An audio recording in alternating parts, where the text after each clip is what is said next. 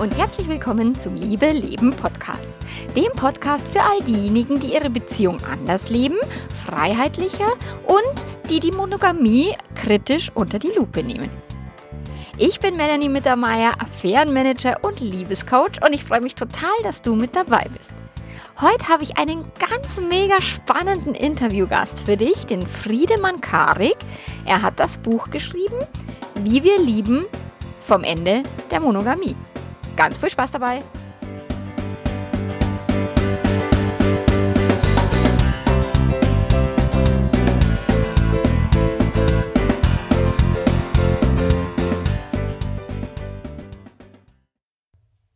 Meine Lieben. Jesus Maria, ich bin voll nervös, weil ich habe voll eine Berühmtheit heute in meinem Tonstudio. Ach, jetzt hör auf, wenn es schon so, schon so losgeht. no, die, die, Berühmtheit bildest du dir ein. Das ist sehr freundlich. Vielen Dank. Du warst voll beim Markus Lanz. Und da würde ich mal sagen, wenn man beim Markus Lanz mal antanzen darf, dann ist man schon ein bisschen berühmt. Ja, für zehn Minuten. Und vielleicht für den Tag danach, wo irgendwelche alten Schulfreunde und Freundinnen dann schreiben, äh, warst du das bei Markus Lanz? Und die können es dann gar nicht glauben. Und dann sagt man, ja, ich glaube schon, ich war da. Aber das ist ja auch eine Aufzeichnung normalerweise, deswegen ist es dann eh schon mal wieder drei Wochen her. Aha. Also so wirklich der ganz große Ruhm ist äh, leider ausgeblieben, aber das stört mich jetzt auch nicht. Okay, also ihr habt ihn schon gehört. Es ist bei mir heute in diesem tollen Tonstudio, wo ich hocke, mitten in München in der Hansastraße, Madras, da war ich noch nie, ähm, sitzt der Friedemann Karik. Schön, dass du da bist. Ich freue mich voll. Vielen Dank. Vielen Dank, dass ich hier sein darf. Friedemann, magst du mal kurz sagen, wer du bist? Den Namen hast du ja schon gesagt. Mhm. Ähm, ich lese und schreibe ähm, äh, hauptberuflich. Ich habe ein Buch geschrieben, das heißt Wie wir lieben vom Ende der Monogamie. Das ist vor anderthalb Jahren im Februar 2017 erschienen im Blumenbar Verlag. Und in dem Buch erzähle ich sieben Liebesgeschichten von Paaren, die in irgendeiner Form offen oder freier leben als das, was wir so normalerweise im Mainstream an Beziehungsmodellen kennen. Das heißt, sie haben nicht exklusive Beziehungen schlafen mit anderen Menschen, sind vielleicht zu dritt oder zu viert liiert, also brechen sozusagen mit dem, mit dem Ideal oder der großen Regel der Monogamie. Und weil ich verstehen wollte, warum die das machen und wo mhm. eigentlich unsere Form zu lieben und zu leben herkommt und was die Wissenschaft dazu sagt und so weiter und so fort, ist die andere Hälfte des Buches sozusagen ein klassisches Sachbuch, also wo ich mich den, den großen Fragen der Liebe äh, versuche zu nähern, ähm, mit ein paar schönen Geschichten, mit ein paar Beispielen aus Serien. Äh, Shakespeare wird zitiert, genauso wie Verbotene Liebe. Mir war das wichtig, dass jeder was damit anfangen kann, äh, wo ich mal hinterfrage, was ist eigentlich Eifersucht, wozu brauchen mhm. wir die, wie haben wir uns entwickelt, was war die sexuelle Befreiung, ähm, die sogenannte, und wo stehen wir heute und wo können es hingehen. Und das sind insgesamt 320 Seiten geworden. Ja, das ist ja ganze Welt Weltsahel. und naja, man könnte über die Liebe natürlich, könnte man natürlich noch 4000 Seiten mehr ja, schreiben, natürlich. aber irgendwann hat man dann alles gesagt, glaube ich. Und ich bin ja noch nicht ganz alt, ich bin jetzt 35 und mhm. ich fände es komisch, wenn jetzt ein 35-Jähriger der Welt komplett die Liebe erklärt, weil das ist mir ganz wichtig und das steht auch am Anfang und am Ende vom Buch.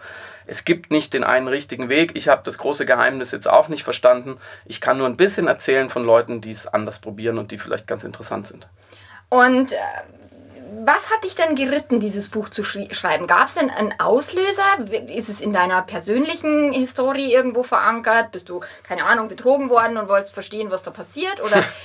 Na, zum Glück nicht. Also es gab jetzt in, in meinem persönlichen Beziehungsleben nicht den einen Auslöser. Ich habe Freunde, die ähm, die erste Geschichte geliefert haben, die mhm. ein paar äh, mit Kindern, ähm, die ganz, ganz lange versucht haben, eine offene Beziehung zu leben, mal mehr, mal weniger erfolgreich. Mhm. Deren Geschichte habe ich als erstes aufgeschrieben äh, für das SZ-Magazin ähm, damals vor zwei Jahren. Und das hat für Furore gesorgt und es hat viele Verlage interessiert und man hat so am, an der Resonanz gemerkt, das ist ein Thema, was gerade die Menschen unheimlich mhm. bewegt daran kann man ganz viele große Fragen unseres Lebens irgendwie klären. Da geht es viel um Gesellschaft, da geht es auch ein bisschen um Politik, wie gesagt, um Biologie, um Geschichte. Ähm, und dann war klar, dass wenn ich noch mehr Paare finde, und die habe ich zum Glück gefunden, relativ einfach, ähm, dass es dann ein Buch ergibt. Denn ich glaube, äh, so viel kann ich sagen, es leben mehr Menschen in irgendeiner Art der offeneren Liebe, als wir denken. Sonst hätte ich nicht so schnell einfach quasi über Facebook noch äh, mhm. diese Paare gefunden und noch weitaus mehr als im Buch sind natürlich. Und mich selber daran hat natürlich alles interessiert, was ich bisher schon gesagt habe, ist ja logisch. Jeder von uns, glaube ich, fragt sich früher oder später in seinem Leben mal, wie will ich lieben? Ist die Art, wie ich liebe, ist die Art der Beziehung, ist meine Partnerschaft richtig? Gibt mir das was? Was gibt mir das? Wenn es in der Krise ist oder einfach so, ich bin jetzt ähm, das, was man mit dem schlimmen Wort Single bezeichnet. Das heißt, ich habe keine Beziehung, die ich jetzt irgendwie öffnen mhm. könnte oder die irgendwie anders sein müsste. Ähm, aber trotzdem frage ich mich natürlich, was will ich mit der nächsten Frau, die in mein mhm. Leben kommt? Wie will ich das dann gestalten? Ähm, und was für eine Brille habe auch ich auf? Weil ich glaube, wir halten uns alle immer für relativ aufgeklärt, weil wir wissen, so mit den Bienen und den Blumen und so die grundlegenden ja, Dinge. Dr. Sommer hat genau, auch, der kommt ist, auch in deinem Buch vor. Das hat schon alles soweit ganz gut ähm, uns irgendwie ähm, informiert. Aber was ich bei der Recherche zu dem Buch auch gemerkt habe, dass ich ähm, ganz wenig weiß eigentlich darüber, mhm. wie Sexualität funktioniert, wie unser, wie unser Beziehungsleben funktioniert, wo das herkommt, ähm, was dafür so Glaubenssätze äh, drin stecken, was vielleicht auch völliger Quatsch ist, was man mal entlarven kann. Ich würde sagen, 80 Prozent der Dinge, die in dem Buch stehen, habe ich vorher nicht gewusst mhm. und das hat mir schon auch die Augen geöffnet. Und dann habe ich gedacht, okay, wenn ich das alles nicht weiß, dann wissen das vielleicht noch ein paar mehr Leute nicht und dann kann man ein Buch draus machen. Ja, sehr cool. Und was würdest du sagen, hat es für Auswirkungen? Jetzt, wenn du eben sagst, du gehst in die nächste Beziehung, würdest du es wieder so tun wie vielleicht eine frühere Beziehung oder würdest du was anders machen jetzt? Die Frage kommt immer und eigentlich kommt sie okay. am Schluss. Aber ist gut, äh, ja. wir können damit anfangen. Ähm, das ist ja auch irgendwie interessant.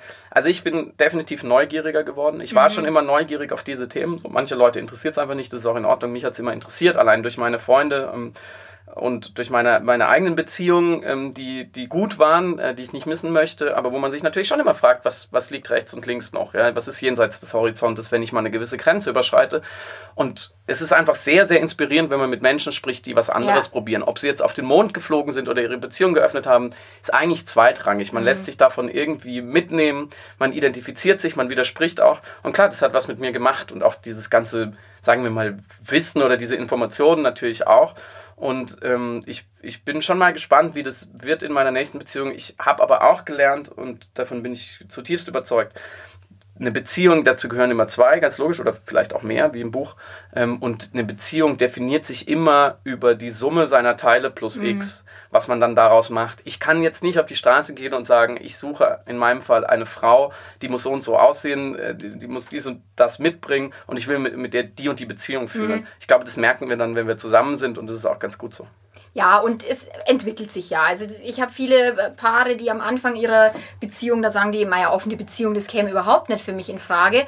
Wo ich dann halt immer mir denke, ja logisch, es ist jetzt gerade nicht die Zeit. Ihr seid gerade frisch verliebt, ähm, ihr müsst, müsst euch miteinander kennenlernen, so die Beziehung zu öffnen. Ich meine, den, den ersten Gedanken hatten, hatten mein Mann und ich nach, ich weiß nicht, acht Jahren, da hat er mir mal ins Gesicht geschleudert, wenn du nicht mehr mit mir so viel Sex haben willst, dann suche ich mir halt eine andere boah, und da war ich echt stinkig und dann gedacht, spinnt der jetzt? Was will er denn jetzt? Und da habe ich dann angefangen, mich damit zu beschäftigen um, und habe dann erstmal entschieden, die Sexkrise mit meinem Mann alleine zu lösen, also ohne die Beziehung mhm. zu öffnen, ohne erstmal irgendwie ihn zu anderen Frauen zu schicken. Und habe mich dann, aber nachdem wir es auch hingekriegt haben, nachdem es gut gelaufen ist, habe ich mich total fremd verliebt. Ja. Und das war dann so der Punkt, wo ich angefangen ah, habe, ja. noch intensiver zu recherchieren. Und ich habe mich mein Leben schon mit Beziehungen beschäftigt. Ich liebe alles, was mit Psychologie zu tun hat. Und da habe ich aber dann erstmal festgestellt, okay, ich habe mich fremd verliebt, aber es hat mir keiner gesagt, dass sowas geht. Ja. Ich dachte, scheiße, das geht nicht und jetzt ist irgendwas falsch. Und es geht hervorragend. So, und es geht hervorragend ja. und es ist sogar wunderschön. Und ich dachte mir, und ich bin auch sehr neugierig und habe mir gedacht, es kann doch jetzt wohl nicht sein, dass ich dieses schöne Gefühl nicht behalten darf. Ja. Aber die Gefühle von Eifersucht, die pflegen wir quasi. Ja. Und ähm, da, da dachte ich mir, irgendwas läuft hier schräg und falsch. Ja, verstehe ich. So, aber du sagst was ganz Wichtiges. Ich glaube, für alle ähm, Experimente, wenn man so sagen will, oder für alle Freiheit, für alle Versuche braucht es ein Fundament. Wenn mhm. das nicht da ist, dann kann es nicht funktionieren. Das ist natürlich ein Fehler, den viele machen, dass die Beziehung große Probleme hat und dann denken sie, ähm, sie ändern was an den Vorzeichen und dann wird es auf einmal gut. Meistens wird es nur schlimmer.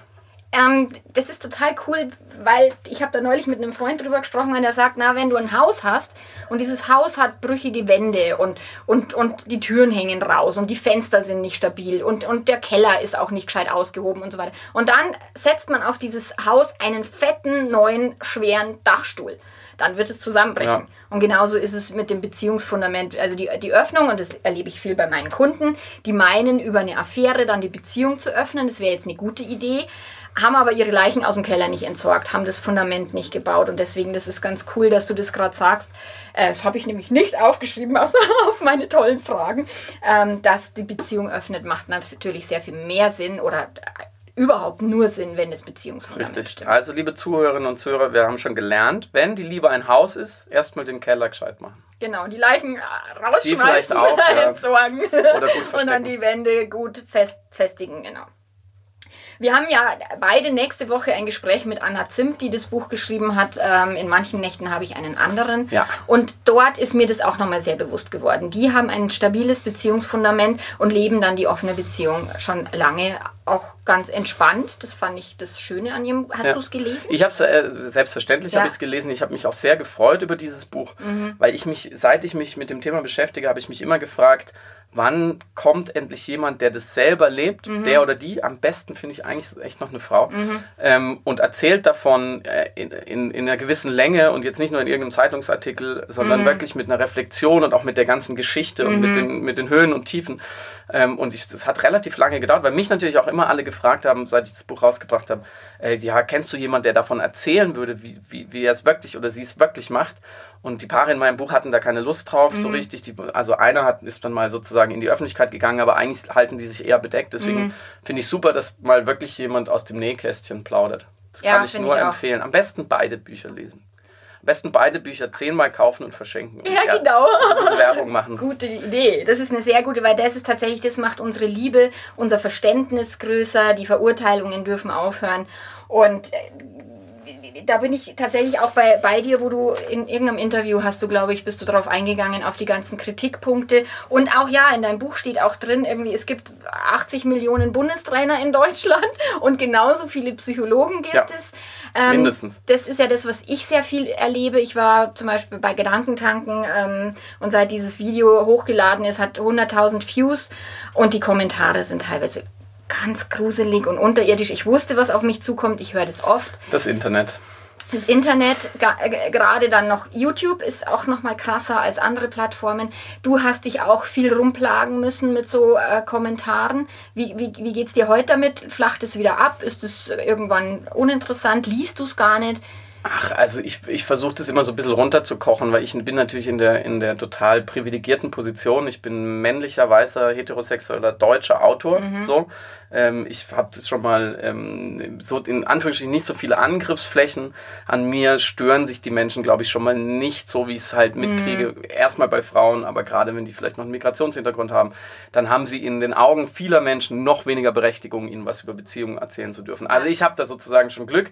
Natürlich gab es Gegenwind von Anfang an und natürlich operieren viele Leute leider dann äh, mit den ganz großen Begriffen und sagen, das ist doch keine Liebe oder genau. wo sind die Werte hin? Wo ich, wo ich dann frage, was willst du denn definieren, was Liebe oder was Werte sind? Das hat ja dann doch jeder sehr individuell. Mm, Ich, ich, ich konnte mir da von Anfang an einen ganz guten Reim drauf machen, weil ich glaube, dass viele, viele Leute ähm, zutiefst verunsichert sind, was viele Bereiche ihres Lebens angehen. Ich glaube, das ist einer der großen Gründe, warum wir auch so ein großes Problem von rechts gerade wieder haben. Also das hat die Liebe nicht exklusiv. Ähm, und sie merken, dass das, was sie da zu leben versuchen, ich sag gar nicht unmöglich, aber doch sehr, sehr schwierig ist. Also viel, viel schwieriger als Hollywood und, und äh, die, die Vorabendserie ihnen erzählen. Und dann fühlen sie sich ein bisschen um ihr Glück betrogen. Und jetzt kommen da andere Leute oder ich als Anwalt dieser Leute, als Erzähler und bieten eine Alternative. Dann ist es immer so, dass die, die Avantgarde sozusagen, die Experimentierer vom, vom Mainstream oder der verunsicherten Seite des Mainstreams erstmal klein gehalten werden, weil sie natürlich an der Spiegelung sehen, dass ein anderes Leben möglich wäre und sie verharren in den alten Mustern. Und das provoziert viele Leute. So, jetzt habe ich das so ein bisschen akademisch ausgedrückt. Im Endeffekt, klar, immer wieder, wenn ich irgendwo ein Interview gebe und es läuft auf Facebook oder auf YouTube oder so, schreibt irgendeiner oder auch zehn Leute schreiben drunter, ähm, ja, das ist alles völliger Bullshit, das funktioniert ja nicht. Zum Glück ist ja Liebe ähm, in diesem Land frei, wenigstens in diesem Land äh, weitestgehend frei. Und sie müssen es ja einfach nicht machen. Insofern finde ich, kann man das auch getrost ignorieren, solange es nicht zu persönlich wird. Und das muss man schon feststellen. Das ist fast schon wieder traurig. Gegen mich persönlich ging das ganz selten. Und ich kriege einfach mit, wenn das, wenn das Frauen zum Beispiel damit an die Öffentlichkeit gehen, dann geht es, wird es sofort sehr, sehr sexistisch und persönlich. Was wieder schon so ein Thema für sich ist. Ähm, was ich sagen will, ich glaube, ich brauche mich nicht beschweren. Ja, okay. Ja, ich höre wirklich Dinge wie, früher gab es den Hexenhammer für solche Frauen Exakt. wie dich. Ja. Ähm, du mögest bitte an irgendeiner Krankheit und so weiter nicht überleben. Ja, Mai, ich will da auch nicht sagen, dass, also man könnte jetzt das Klischee bemühen und sagen, das sind halt Männer, die, die haben halt Angst davor, dass du ihre Frauen sozusagen verzauberst als Hexe und die, die machen dann irgendwas, was sie nicht kontrollieren können. Aber da steckt schon ein Körnchen Wahrheit drin.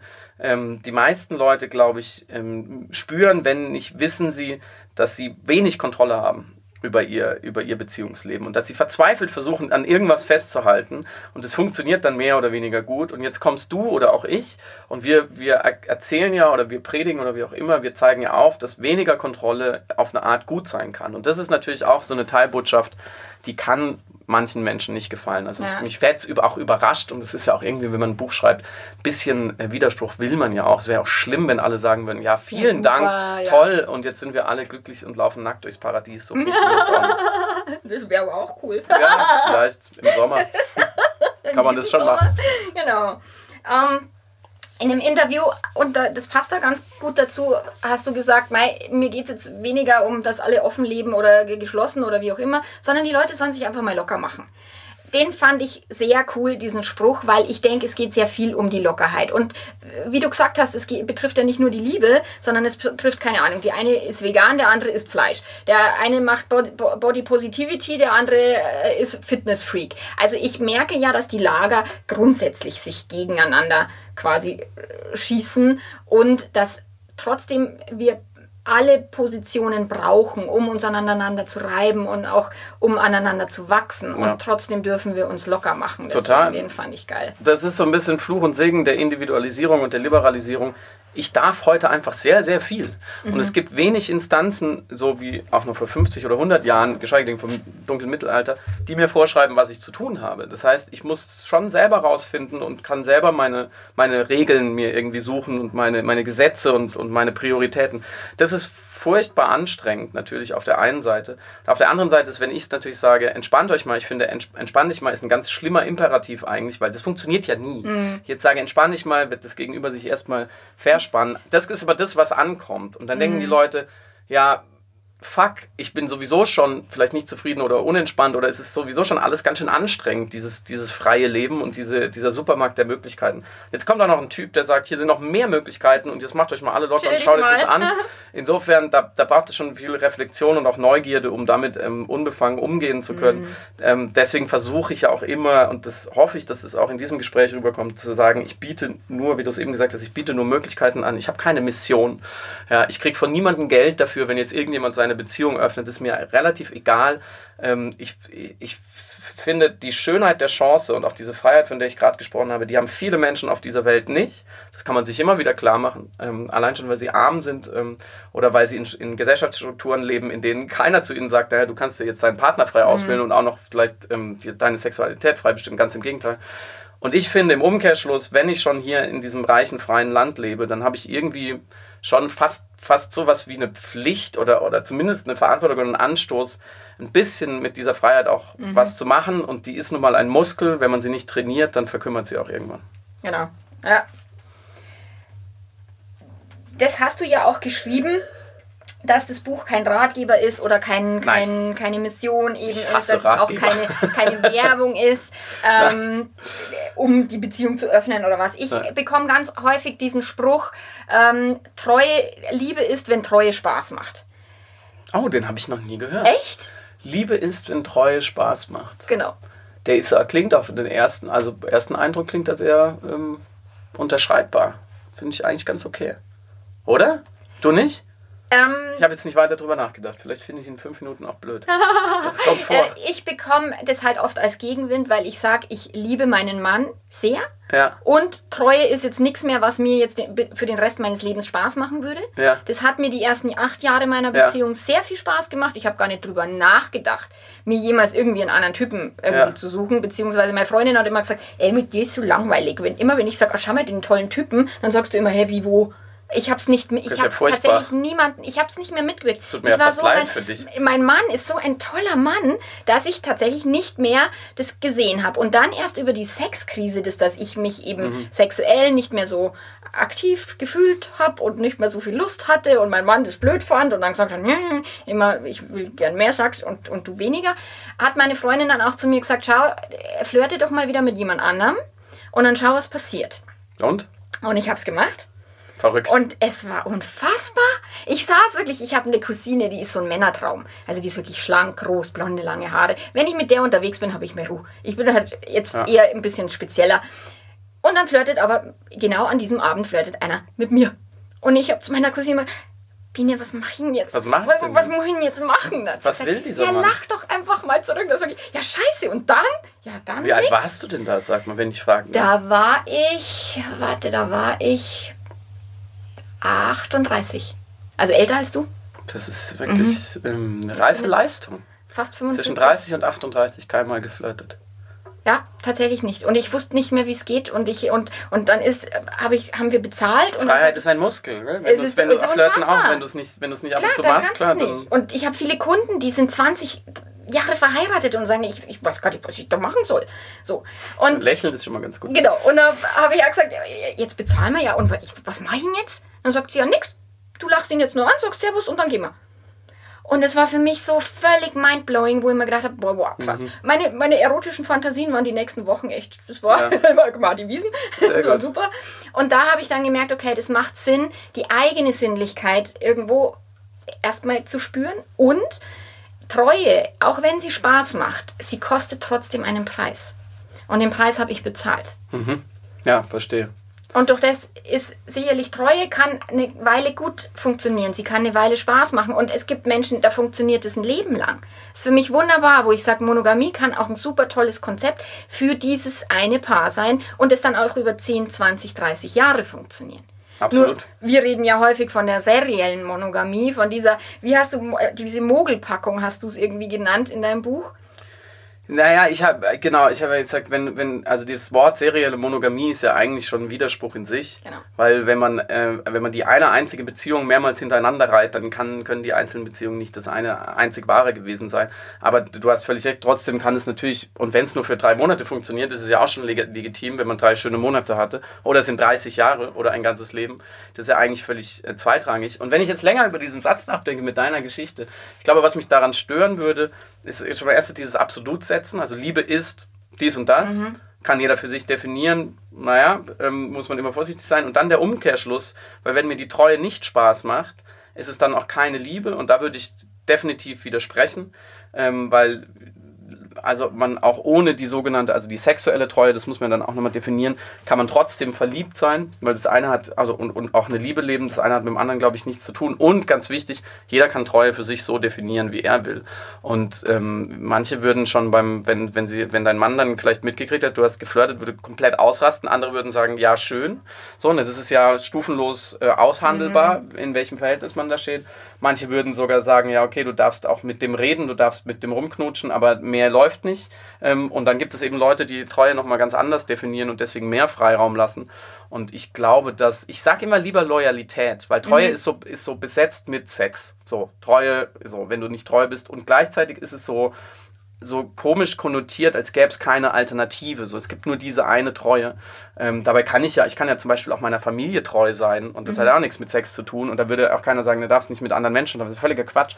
Deswegen würde ich eher sagen Loyalität. Und ich glaube, der Grad der Loyalität, die Partner zueinander haben, hat mit Sex eigentlich sehr, sehr wenig zu tun. Und ich kenne viele monogame Paare, ähm, wo ich sagen würde, die könnten an ihrer Loyalität noch arbeiten und dann ist eigentlich wurscht, mit wem sie noch Sex haben, weil sie sich zum Beispiel anlügen. Was ich ähm, quasi ist auch ein Treuebruch und wenn es auch nicht, wenn es um, um andere Menschen geht oder um sexuelle Fantasien.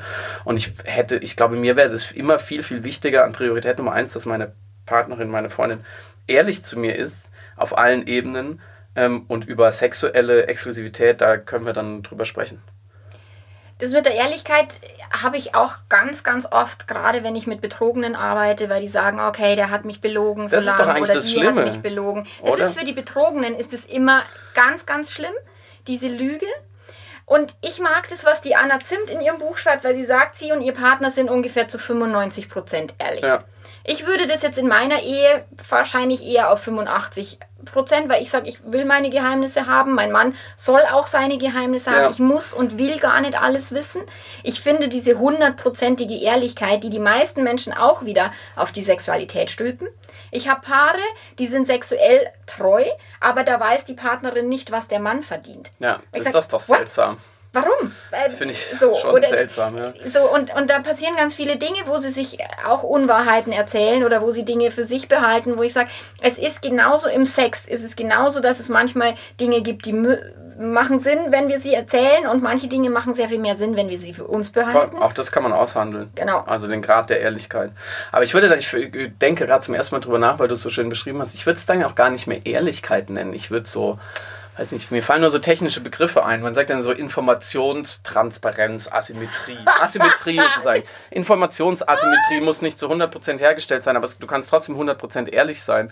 Und das beschreibe ich auch im Buch. Es gibt ja auch so dieses Don't Ask, Don't Tell. Mhm das kann man gar nicht Modell nennen, aber was auch äh, wirklich viele Freunde von mir äh, so favorisieren, wenn sie sagen, ich will einfach nicht wissen, was sie auf Geschäftsreise macht oder eher, äh, wenn ich mal weg bin oder eher auf dem Junggesellenabschied und dann ist es auch okay und was auch immer da ist, es bleibt ein Fragezeichen und das ist auch in Ordnung. Und das würde ich eben auch als ehrlich definieren. Mhm. Das ist ja trotzdem äh, auf Augenhöhe, so Augenhöhe ist vielleicht auch ein ganz guter Begriff. Ja, Augenhöhe. Oder auch, ich mag den Begriff des Teamgedanken. Manchmal stärken wir das Team, wenn wir nicht ehrlich sind, wenn wir irgendwas für uns behalten oder vielleicht auch eine, eine Lüge pro, also produzieren oder auftischen. Wir stärken das Team. Und auch dieses Don't Ask, Don't Tell, da wollte ich eben auch gern drauf ähm, zurückkommen, weil du es eben geschrieben hast, tatsächlich eher als so nicht cooles Modell, also dieses, wir machen uns selber da was vor und so mein Mann Ach, ich finde es in Ordnung. Ich finde es auch in Ordnung und wir haben tatsächlich miteinander besprochen und ich habe gesagt, es ist mir manchmal lieber in manchen Dingen, du lügst mich an oder du sagst es mir nicht. Mein Mann ist Bergsteiger und der macht manchmal Bergtouren, da will ich nicht wissen, also er, ich kann das gar nicht abschätzen, mhm. wie krass die Gefahr ist, wie ausgesetzt es ist und ich muss es nicht wissen. Ja. Mein Vertrauen ist viel leichter, Beispiel. wenn ich nicht weiß, welchen Grad er gerade äh, steigt oder, oder ja. wie auch immer. Und das übertrage ich auch gerne auf die Sexualität. Ich muss nicht alles wissen, was er da tut, außer es betrifft uns, es ja. geht an unsere Beziehung oder ich spüre irgendwas, wo ich merke, okay, ich komme jetzt mit dem Informationsdefizit nicht klar. Ja. Ich muss ihn fragen und dann haben wir für uns beschlossen, wir können miteinander reden, wenn wir wollen. Wir müssen es aber nicht. So, und viele Paare, die ich betreue, die können gar nicht mit dem Partner drüber reden, wenn sie wollten. Sie wollen ehrlich sein, sie wollen mit ihrem Partner über diese Gelüste reden und mhm. der Partner macht sofort dicht und sagt, ja, wenn du da irgendwie drüber nachdenkst, dann äh, kann, das kann ich nicht und dann sind wir, dann können, müssen wir uns trennen. Ja. Also es wird jegliche Diskussion wird verhindert durch dieses ja, Treue-Modell. Und da finde ich dann tatsächlich Don't Ask, Don't Tell zumindest als Einstiegsmöglichkeit für jemand, der eine offene Beziehung leben möchte oder sagt, ich will ein bisschen offener sein. Wie unsere Großmütter. Ich vermute, dass unsere Großmütter tatsächlich Don't Ask, Don't Tell, das war echt ein Modell damals in der Zeit. Da gab es ja, ja nicht die Möglichkeit, dass die Frauen irgendwie fremd gehen konnten, aber die Männer haben es sehr wohl getan. Und ich denke, unsere Großmütter haben da irgendwie beide Augen zugedrückt. Wahrscheinlich, ja. Wahrscheinlich. Und Genau, und von dem her, das als, als Einstiegsmodell nur miteinander als Paar das zu definieren und zu sagen, ich muss gar nicht alles wissen, finde ja. ich ganz cool. Ja, die Bedeutung von Sex, wenn wir da schon äh, sind. Oh ja. da hast du es ja Nicht ganz unwichtig, habe ich das genau. Gefühl.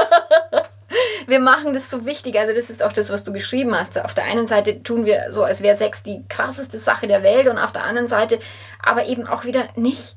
Ja ist eine komische Ambivalenz zwischen dem Niederen, dem Tierischen, mhm. das, ähm, das, das darf doch keine Beziehung gefährden, das darf doch nicht im Vordergrund stehen, das darf ich mir auch nicht so richtig wünschen, was du ja auch eben beschrieben hast. Es ist ja ein Riesenschritt zum Partner zu gehen und zu sagen, ich habe dann, ja, ob es jetzt ein sexuelles Problem ist oder eine Frage oder ein Defizit oder andere Fantasien, weil man sofort das Gefühl hat, ich komme da mit was Schmutzigem, was Giftigem, was in unserer tollen großen Beziehung eigentlich darf das es gar nicht gefährden.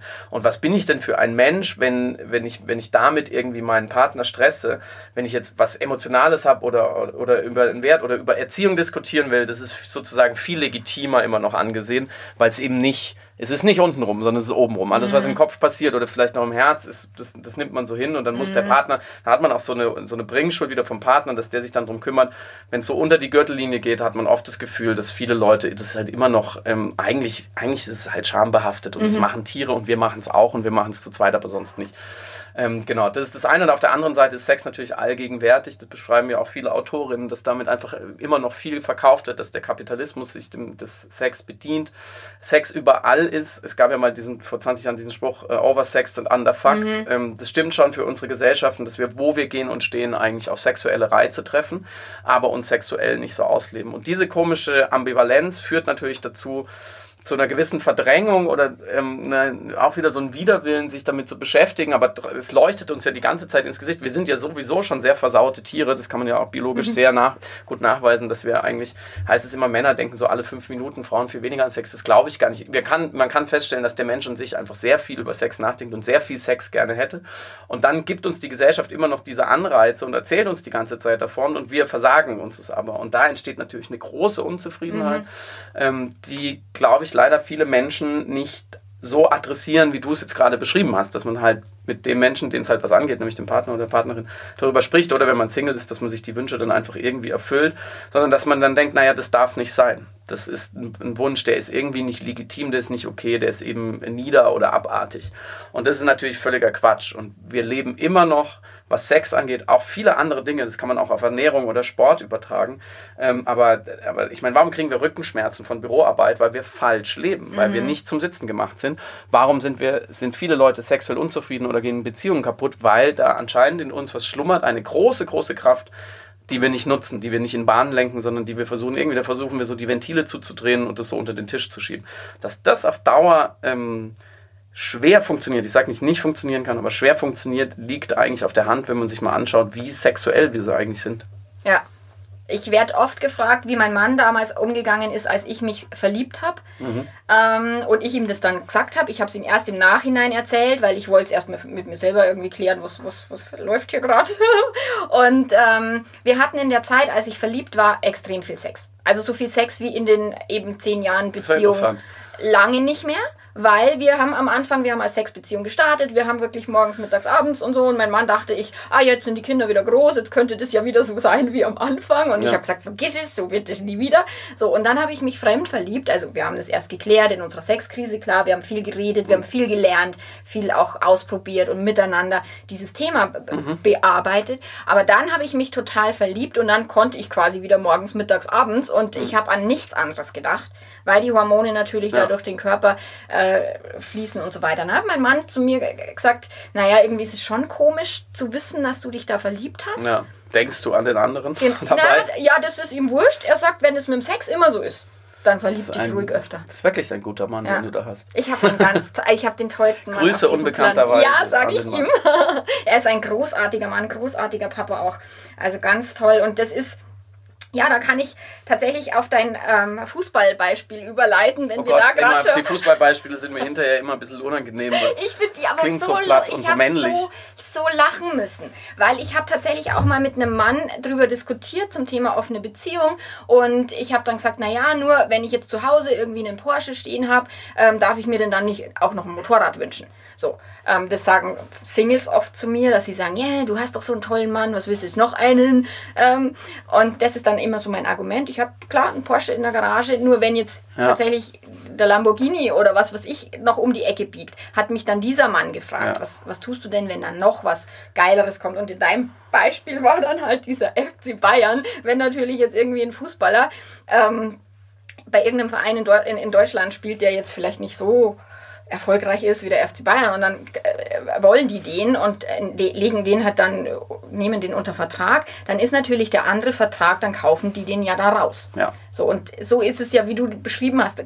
Erklär das mal, diesen Vertrag, den wir haben in unseren Beziehungen und wenn dann der FC Bayern kommt. Ich fand's cool. Also als erstes möchte ich gerne von dir wissen, was du eigentlich mit diesem Podcast und, äh, und äh, Arbeit verdienst, dass du mit Porsches und Lamborghinis hantierst in deinem Beispiel. das ist schon genau die Klasse, die ich, glaube ich, als Autor nicht mehr erreichen werde.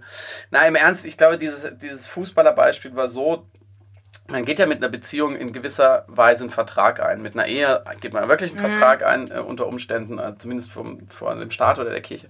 Ähm, und auch wenn ich jetzt in dem Moment, wo ich sage, wir sind zusammen, wie es immer so schön heißt, also wir sind jetzt ein Paar, dann habe ich da einen ausgesprochenen oder unausgesprochenen Vertrag.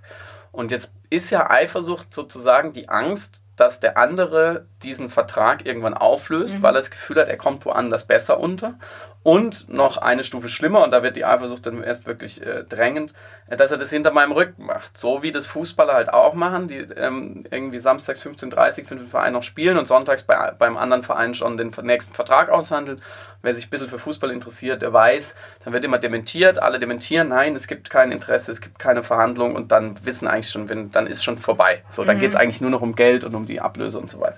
Und das Gefühl ähm, habe ich, also kann man vielleicht insofern ganz vorsichtig auf Beziehungen auch übertragen, dass ich natürlich, egal wie gut ich mich fühle in der Beziehung, wie egal ich sicher ich mir meines Partners bin, ich weiß, da draußen laufen noch andere Vereine rum und die sehen den Spielen sozusagen und die irgendwann früher oder später kommen die Angebote.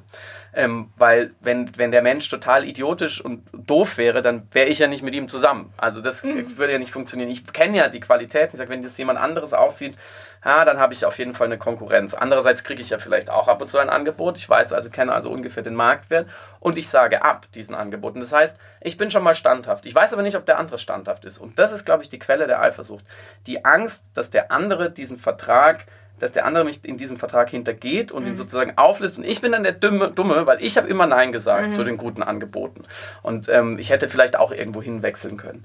Und ähm, deswegen, glaube ich, haben wir alle immer ein bisschen Angst vor dem FC Bayern, der sozusagen übermächtig kommt und sagt, so, ich schnapp dir jetzt, schnapp dir jetzt deinen Partner weg. Auch wenn es überhaupt gar keine Anhaltspunkte dafür gibt. Allein die Möglichkeit, ähm, besteht ja und es ist auch ein Stück weit Projektion, weil ich vielleicht selber manchmal äh, am verregneten Dienstagnachmittag, wenn der Partner blöd zu mir war, denke, was gibt es denn da draußen eigentlich mhm. noch?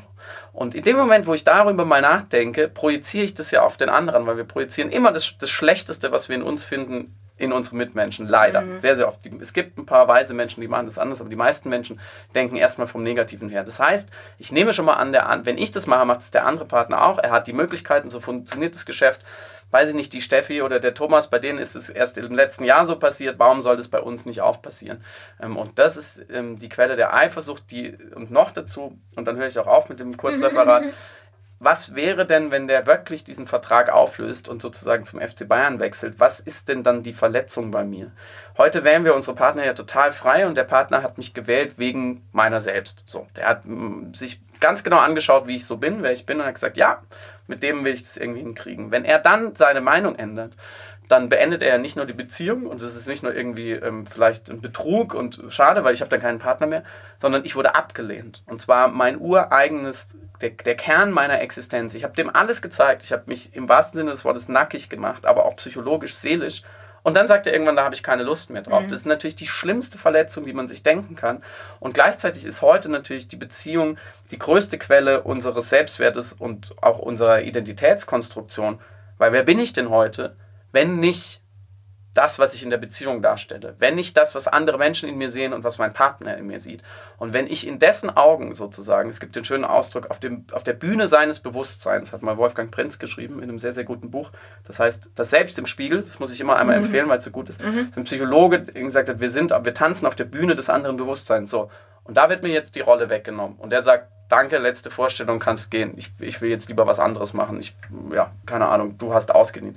Das ist natürlich brutal hart. Das ist hundertmal schlimmer als ein Rausschmiss im Job oder, oder auch eine Freundschaft reicht da nur bedingt daran, weil es eben auch sehr, sehr intim ist und weil es auf so vielen Dimensionen ist. Es verletzt mich irgendwie körperlich, ich fühle mich vielleicht nicht mehr schön, es verletzt mich seelisch, emotional, intellektuell, vielleicht war ich zu langweilig, vielleicht bin ich zu doof, vielleicht bin ich nicht witzig genug. Da gibt es so viele Punkte, die man dann finden kann, warum der andere zum FC Bayern gewechselt ist. Und das mal zu hinterfragen, dass das eigentlich Eifersucht ist, eine, mhm. eine Verlustangst, die aber auch eigentlich aus was Schönem kommt, nämlich dass wir diese Beziehung frei wählen konnten und so gestalten konnten, wie wir wollten, dass sie deswegen besonders verletzlich ist, wenn sie beendet wird, ich glaube, das ist der erste Schritt, um mit Eifersucht auch besser zurechtzukommen, was ja die meisten Leute eigentlich umtreibt. Die meisten Leute wollen ja nicht eifersüchtig sein. Genau. Du hast auch geschrieben, Eifersucht zulassen, Eifersucht bewusst fühlen, die Eifersucht beobachten und einfach erstmal mit der Eifersucht umgehen ja. lernen, anstatt immer sagen, ich will nicht eifersüchtig sein oder ich bin es nicht oder ich muss alles machen. Ich sage immer Stacheldraht und Selbstschussanlagen um die ja. Beziehung wickeln, damit ja dieses Eifersuchtsgefühl nicht auftauchen ja, kann. Das wird nicht funktionieren Aber auf lange wird, Sicht. Genau. Genau. Und man darf sie auch nicht idealisieren. Ne? Also wie, wie genau. vorhin, ähm, Liebe ist, wenn Treue Spaß macht. Viele Leute sagen auch, ohne Eifersucht ist es ja keine richtige Liebe. Völliger Quatsch. Das ist äh, völlig, also ich bin eifersüchtig, leider. Ich wäre es lieber nicht, aber ich kann es jetzt auch nicht ändern. Jetzt ist es, wie es ist. Und ich darf immer gucken, in welchem Kontext ist es. Ist die Frau Single? Ist die, will die tatsächlich den Mann dann für sich alleine? Also da sind ja. einfach auch verschiedene Kontexte und verschiedene wichtig, ja. ähm, Stufen. Es gibt Dinge, bin ich überhaupt nicht eifersüchtig. Es gibt Tage, keine Ahnung, prämenstruelles Syndrom, da bin ich super eifersüchtig, weil ich da extrem schwach und verletzlich bin. In anderen Tagen des Monats ist, bin ich völlig Wurscht. entspannt. Ja. Und auch das mal so zu reflektieren, finde ich sehr wichtig. Und du hast was Wichtiges gesagt, dieses, der, der FC Bayern, der Erik Hegmann, mein, mein Kollege aus Hamburg, den ich sehr schätze, der hat neulich einen Facebook-Post gemacht und den finde ich so großartig, weil er sagt, wenn sie glauben, das Gras wäre grüner auf der anderen Seite, ja. dann haben sie sich vielleicht um ihren eigenen Rasen nicht gut ja. gekümmert. Und das ist so mir ein Anliegen zu sagen, wenn ich mich nicht schön fühle, wenn ich mich nicht nicht wertgeschätzt fühle oder, oder liebenswert fühle oder, oder witzig genug. Ich darf natürlich meinen eigenen persönlichen Rasen pflegen, dass ich eine coole, witzige Partnerin bin, weil natürlich, ich meine, wenn mein Mann, er, ich meine, wir wissen, er ist großartig, da darf ich natürlich ein bisschen großartig sein oder mhm. auch sehr großartig, um ähm, damit er auch gerne mit mir zusammen ist. Und deswegen muss ich um meinen Rasen mich kümmern und er sich um seinen und dann haben wir auch noch den gemeinsamen Rasen. Ja den wir pflegen dürfen. Damit tatsächlich, wenn auch da drüben der FC Bayern anklopft, wir genau wissen, ey, dieser Vertrag, den wir hier unterschrieben haben, der ist so geil, wir haben schon so viel miteinander durchstanden. Äh, ein FC Bayern kann uns ja. gar nicht wirklich mehr bieten. Das passt sehr gut, weil es gibt ja den, den Beruf des Greenkeepers bei Fußballvereinen, mhm. die sich nur um den Rasen kümmern. Uli Hoeneß hat immer gesagt, Lothar Matthäus wird beim FC Bayern nicht mal Greenkeeper. Also jeder muss sozusagen der Greenkeeper der eigenen Beziehung sein und auch, was du eben erzählt hast, dass dein Mann klettern geht, das passt auch sehr gut. Ich glaube manchmal, dass Eifersucht eigentlich in gewisser Form eine Höhenangst ist, ähm, weil wir hoch gestiegen sind in unseren Beziehungen und viel zu verlieren haben. Und dann ist es auch auf eine Art natürlich, dass man mal runterguckt und einem schwindlig wird und sagt, wenn ich da runterfalle, das wäre natürlich bitter. Mhm. Aber ich kann was dagegen tun und deswegen, das heißt, nur weil ich das Gefühl des Falls habe, heißt es noch lange nicht, dass, dass ich falle. falle. So, mhm. liegt immer noch an mir da passt das Bild dazu, hat mein Mann auch mir geschenkt, als er sich verliebt hat in, in eine Frau und ich wirklich auch kurz vor meinen Tagen mal kurz durchgedreht bin. Und er dann gesagt hat, weißt du Schatzel, jetzt haben wir das Ding mit der offenen Beziehung. Es ist wie so eine Bergexpedition. Wir haben uns den Berg von unten angeschaut, wir haben mit dem Fernglas hingeschaut, wir haben mit Leuten gesprochen, die den Berg schon bestiegen sind, wir haben uns die Ausrüstung gekauft, wir haben trainiert, wir haben geübt, mhm. wir sind in einen oder anderen Hügel. So, jetzt sind wir in der Wand und jetzt kommt halt das schlechte Wetter. Jetzt sind wir in der Wand, jetzt kommt der, der, der Steinschlag. So, und dann müssen wir halt mal wieder ein bisschen runtersteigen. Und den fand ich auch sehr schön, weil du in deinem Buch geschrieben hast, ähm, gehen, nicht laufen, also langsam mhm. gehen und nicht laufen. Und ich habe tatsächlich den Fehler gemacht bei, bei unserer Beziehungsöffnung oder im, im Laufe der Zeit. Ich bin ja die Expertin. Mhm. Ich darf ja, muss ja alles aushalten alles, ja. und ich weiß alles. So, das ist totaler Blödsinn ja. und ich bin viel zu schnell gelaufen. Und ähm, den fand ich sehr schön, auch diese, diese ganz praktischen Beispiele, dieses langsam gehen, fühlen. Erzähl mal da noch ein bisschen dazu, bitte. Ja, ich glaube, du hast es schon sehr gut ähm, formuliert. Das ist ja keine Einbahnstraße. Wenn ich jetzt sage, ich möchte, ich bin jetzt in einer monogamen Beziehung und da stimmt irgendwas nicht oder wir haben andere Wünsche und wir können uns da auch drüber unterhalten, das ist ja schon mal ein großer Schritt. Ähm, wenn man jetzt sagt, man probiert was aus, man begibt sich auf diese Bergexpedition, ich kann jederzeit umdrehen. Und viele Menschen haben wahnsinnige Angst vor dem, was dann passiert und dass dann danach die Beziehung äh, nie wieder so wird, wie sie mal sein äh, gewesen ist. Ich glaube, wenn man diese Wünsche hat und darüber spricht, dann hat man sowieso schon irgendwas, hat man den ersten Schritt schon getan und das ist auch gut so. Und dann kann ich gucken, wie es beiden taugt und was man für Erfahrungen macht. Und wie du sagst, ähm, ist man wirklich so stark, wie man dachte. Ich glaube, die meisten Menschen, die sich eben für stark halten, sind es dann vielleicht doch nicht. Mhm. Ist aber auch nicht schlimm. Solange man den Weg zusammengeht, ist es ja, geht es ja in beide Richtungen. Man kann rechts, links abbiegen oder man kann sich hinsetzen und eine Pause machen. Und ähm, ein ähm, Protagonist in meinem Buch hat es so schön beschrieben als emotionales Yoga. Ich fange mhm. auch nicht mit dem Handstand an. Das wird, genau. das wird für die wenigsten Leute funktionieren. Und am Anfang ähm, ich mache jetzt seit ein paar Jahren Yoga und ähm, habe davor lange Fußball gespielt. Man ist unfassbar schlecht oder unflexibel mhm. am Anfang und das ist auch okay. Und es geht nicht um Leistung. Es geht nicht da, darum, irgendwo direkt anzukommen und dann vielleicht ein Buch drüber schreiben zu können, mhm. so wie die Anna Zimt es gemacht hat, sondern es geht um die einzelnen Schritte und das emotionale Yoga ist immer wieder spüren, tut mir das noch gut, ähm, wie geht es mir am nächsten Tag, ist es sinnvoll, mache ich, das, mach ich das stabil, sind wir da zusammen, haut einer ab, hängt einer hinterher. Ähm, und ich glaube, das vergessen viele Menschen, weil sie, wie, wie du es eben auch gesagt hast, die rennen so in, zu so einem Leuchtturm oder zu so einem Schatz und denken, hinter dem Regenbogen, da wird dann alles gut. Das ist auch so eine Umzu-Logik, die wir leider, also eine funktionalistische Logik, die wir oft in unseren Beziehungen haben, dass wir denken, ich muss jetzt nur das und das machen, das muss irgendwie klappen, mein Partner muss mitmachen und dann sind wir glücklich. Das ist, Glück funktioniert ja leider oder, oder zum Glück eben nicht so. Sondern Glück ist ja das Gefühl, wenn man, wenn man Donnerstagmorgen aufwacht, ob es einem dann gut geht ähm, und nicht, was man für tolle Experimente gemacht hat, sondern es ist ja so etwas Alltägliches. Und das kann sich, glaube ich, nur einstellen, wenn man in kleinen Schritten voranschreitet. Ja, also sehr, sehr empfehlenswert. Die großen Schritte waren, ey, die haben mir ganz schön in den Arsch gebissen. Mein, für manche Leute ist es auch, die müssen sofort vom 10-Meter-Brett springen mhm. und lernen dann schwimmen. Äh, wenn es für sie funktioniert, ich glaube, für die meisten funktioniert äh, sozusagen der tote Mann erstmal auf dem Wasser treiben und dann schauen, wie das so ist. Ich finde es wichtig und auch deswegen habe ich dich zum Gespräch gebeten, dass wir in der Gesellschaft tatsächlich da einen Wandel herbeiführen, dass meine Kinder zum Beispiel die Möglichkeit haben, ihre Beziehungsform vielleicht entspannter wählen zu können. Ja. Vielleicht, dass sie die Möglichkeit haben zu sagen, okay, will ich jetzt mit einem oder will ich mit zweien oder ich probiere es erstmal so wie alle, aber dann kann ich auch was ändern. Also das ist mir so ganz wichtig und deswegen, wir sind jetzt schon ziemlich am Ende des Gesprächs. Ich möchte gern tatsächlich, dass wir noch so ein bisschen in einen Ausblick gehen, ähm, in einen Hoffnungsschimmer für die Menschheit. So, ich, ähm, meine Eltern, die, meine Mama hat mit 17 geheiratet. Die musste das, die war schwanger und da war halt uncool, vor der Ehe irgendwie Sex zu haben. So, in der heutigen Zeit ist es völlig in Ordnung. Ich meine, Zimmer irgendwie, das ist 50 Jahre her, weil mein Bruder ist auch noch ein bisschen älter als ja. ich. ähm, ich denke, dass eine Veränderung in der Gesellschaft gerade stattfindet gerade durch dein Buch, durch das Buch von der Anna. Ähm Ach, ja, also dein Wort in Gottes Ohr, wenn es sie denn gibt, aber ähm, ich gebe dir total recht, wollte ich auch gar nicht unterbrechen. Ich glaube nur, dass Bücher weitaus überschätzt werden, was ihren Einfluss auf gesellschaftliche Entwicklungen angeht. Das kommt dann doch nochmal aus tieferen Beweggründen und da kann man noch so viele schöne Bücher schreiben. Ähm, äh, das wird, äh, man denkt das ja am Anfang, du, du wirst es vielleicht eines Tages auch nochmal machen, alles aufschreiben, was man weiß und dann müssen die Leute das nur lesen und dann werden sie alle ja. klug oder glücklich. Ja. So funktioniert der Mensch würde ich auch sagen, zum Glück nicht. Da braucht es schon ein bisschen mehr und das muss jeder für sich selber rausfinden. Aber du hast schon recht ähm, und das sehe ich auch so, da passiert gerade was. Ich glaube nur, wir überschätzen die Geschwindigkeit von gesellschaftlicher Veränderung immer. Wir mhm. denken immer, weil ne, du, du hast das Gefühl, ich, du hast da was verstanden oder du bist da irgendwie einen Schritt weitergekommen oder nach rechts oder links gegangen, ohne es werten zu wollen. Und jetzt ist es doch einfach, die anderen muss es doch auch einfach sein. Man kann doch offen drüber sprechen und dann machen die das. Ich glaube, das geht echt über Generationen und es hat ja nicht umsonst wahnsinnig lang gedauert, bis wir überhaupt uns befreit haben mhm. von all diesen wirklich brutalen Unterdrückungen, gerade der Frauen und ähm, der sexuellen sogenannten Minderheiten.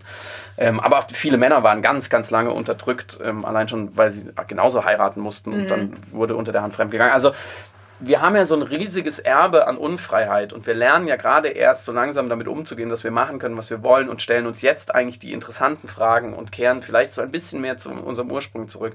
Und auch da ist die Parallele wieder zum Beispiel zur Ernährung. Jeder könnte heutzutage so essen, wie er möchte. Es gibt einen riesigen Markt. Manche Sachen sind teurer als andere, aber man könnte dafür das Geld ausgeben. Trotzdem essen viele Leute Schrott. Mhm. So viel kann man feststellen und sind übergewichtig oder ungesund oder Herzprobleme oder wie auch immer. Ähm, und da sieht man ja auch, dass es, dass diese so dieses rationale ähm, Modell und dann kommt da oben ganz viel kluges Zeug rein und unten kommt der perfekte Mensch raus. Das funktioniert leider nicht. Ähm, trotzdem würde ich dir zustimmen, da passieren gerade ein paar Sachen und ich hoffe auch, oder ich, ich meine es jetzt auch schon zu merken, dass Leute Anfang 20 heute da schon ganz anders drauf sind als ich vor jetzt leider schon 15 Jahren, als ich Anfang 20 war. Ähm, dass sich da zum Glück auch gerade für Frauen was getan hat, dass es für die leichter ist, ähm, selbstbestimmt ähm, wie auch immer ihre Liebe und ihre Sexualität zu leben, ähm, was natürlich für die Männer wieder gut ist. Jetzt glaube ich, müssen die Männer mal wieder einen Schritt machen, weil gerade die Männer, so habe ich das auch erfahren mit den, im, im, Umgang mit den Paaren, viele Männer noch in so einem alten Rollenbild hängen. So, das wäre mal der erste Schritt, dass ich sage, ich bin nicht Superman, ich muss meine mhm. Frau nicht über 40 Jahre befriedigen oder in den, mhm. sozusagen äh, anketten, damit sie ja nicht wegläuft. Also da, sind, da ist schon noch ein großer ähm, Weg zu gehen. Okay. Und auch wenn wir jetzt zum Beispiel wie das Internet, es bewegt sich ja alles viel schneller. Oh ja, das Internet. Noch, ja, also es ist ja Fluch und Segen in, in, in einem. Ähm, ja. dass dadurch die Bewegung ein bisschen schneller ist? Ja, total. Das glaube ich auch. Also das Internet ist für all diese Dinge, glaube ich, für Emanzipation nenne ich es jetzt mal im, im, im, großen Rahmen. Ähm, nicht ganz verkehrt. Ich, ich wurde dazu auch mal eine Weile sehr, sehr oft befragt, weil es gab dann so, es war dann mal so in Mode zu sagen, macht hinter die Liebe kaputt, zum Beispiel. Oder äh, leben wir übermorgen schon alle in Hippie-Kommunen, weil das Internet. Mhm. Ähm, das ist natürlich verkürzt also ich will da gar keinen Exkurs halten, aber damit habe ich mich auch viel beschäftigt, bevor ich dieses Buch geschrieben habe. Technologie ist immer sehr stark dadurch beeinflusst, was wir daraus machen. Mhm. Es entstehen ja sowieso erstmal nur Technologien. Nehmen wir mal Facebook. Facebook ist ja nicht vom Himmel gefallen oder Mark Zuckerberg hat gesagt, es erobert jetzt die Welt, sondern von Anfang an waren die Leute fasziniert davon, weil sie damit irgendwas tun konnten, was ein urmenschliches Bedürfnis ist. Genauso Tinder, ja. Wenn die Leute nicht gerne Sex hätten und die große Liebe suchen würden, was glaube ich die meisten auf Tinder suchen, gäbe es auch kein Tinder. Also das fällt ja nicht, das bringen ja keine Aliens auf die Erde herab. Das heißt, es wird auch immer nur Technologie sich entwickeln, die ein Stück weit unsere Muster mhm. weiterführt.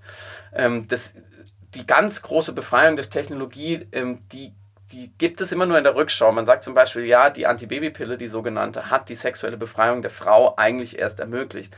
Das ist auch nur teilbar, weil daran wurde ja nur geforscht, weil ein ganz klar kapitalistisches, ökonomisches Interesse daran bestand, weil die Pharmaindustrie gesehen hat, wenn wir diese Erfindung schaffen, dann kaufen das viele Leute.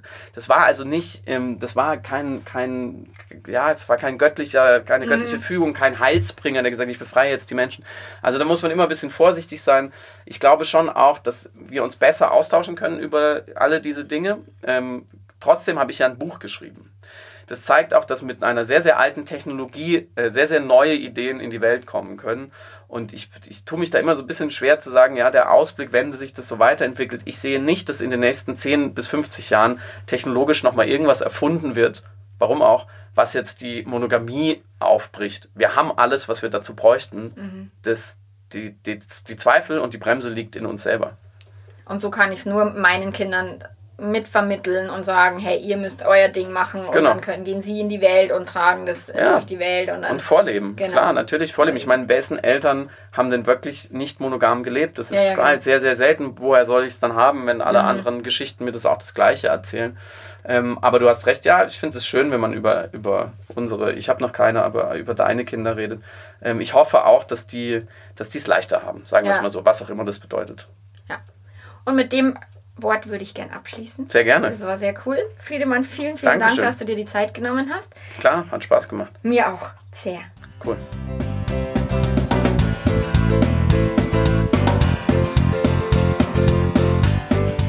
Noch tiefer einsteigen möchtest, wenn du weitere Informationen gerne hättest, dann bleib erstens dem Liebe Leben Podcast treu. Es wird demnächst eben, wie gesagt, mit der Anna Zimt ein tolles Interview geben, mit dem Timo Eifert. Ich freue mich schon total. Du kannst auch auf meiner Webseite stöbern, www.melanie-mittermeier.de. Da findest du alle möglichen Texte, Videos, ähm, ob du betrogen worden bist, ob du fremdverliebt bist, ob du äh, eine Sexkrise hast, was auch immer, oder deinen dein Beziehungsrasen pflegen möchtest. Also schau dich um Forum. Da findest du ganz, ganz viel Material für dich und deine Liebe. Bis dahin, ciao, ciao.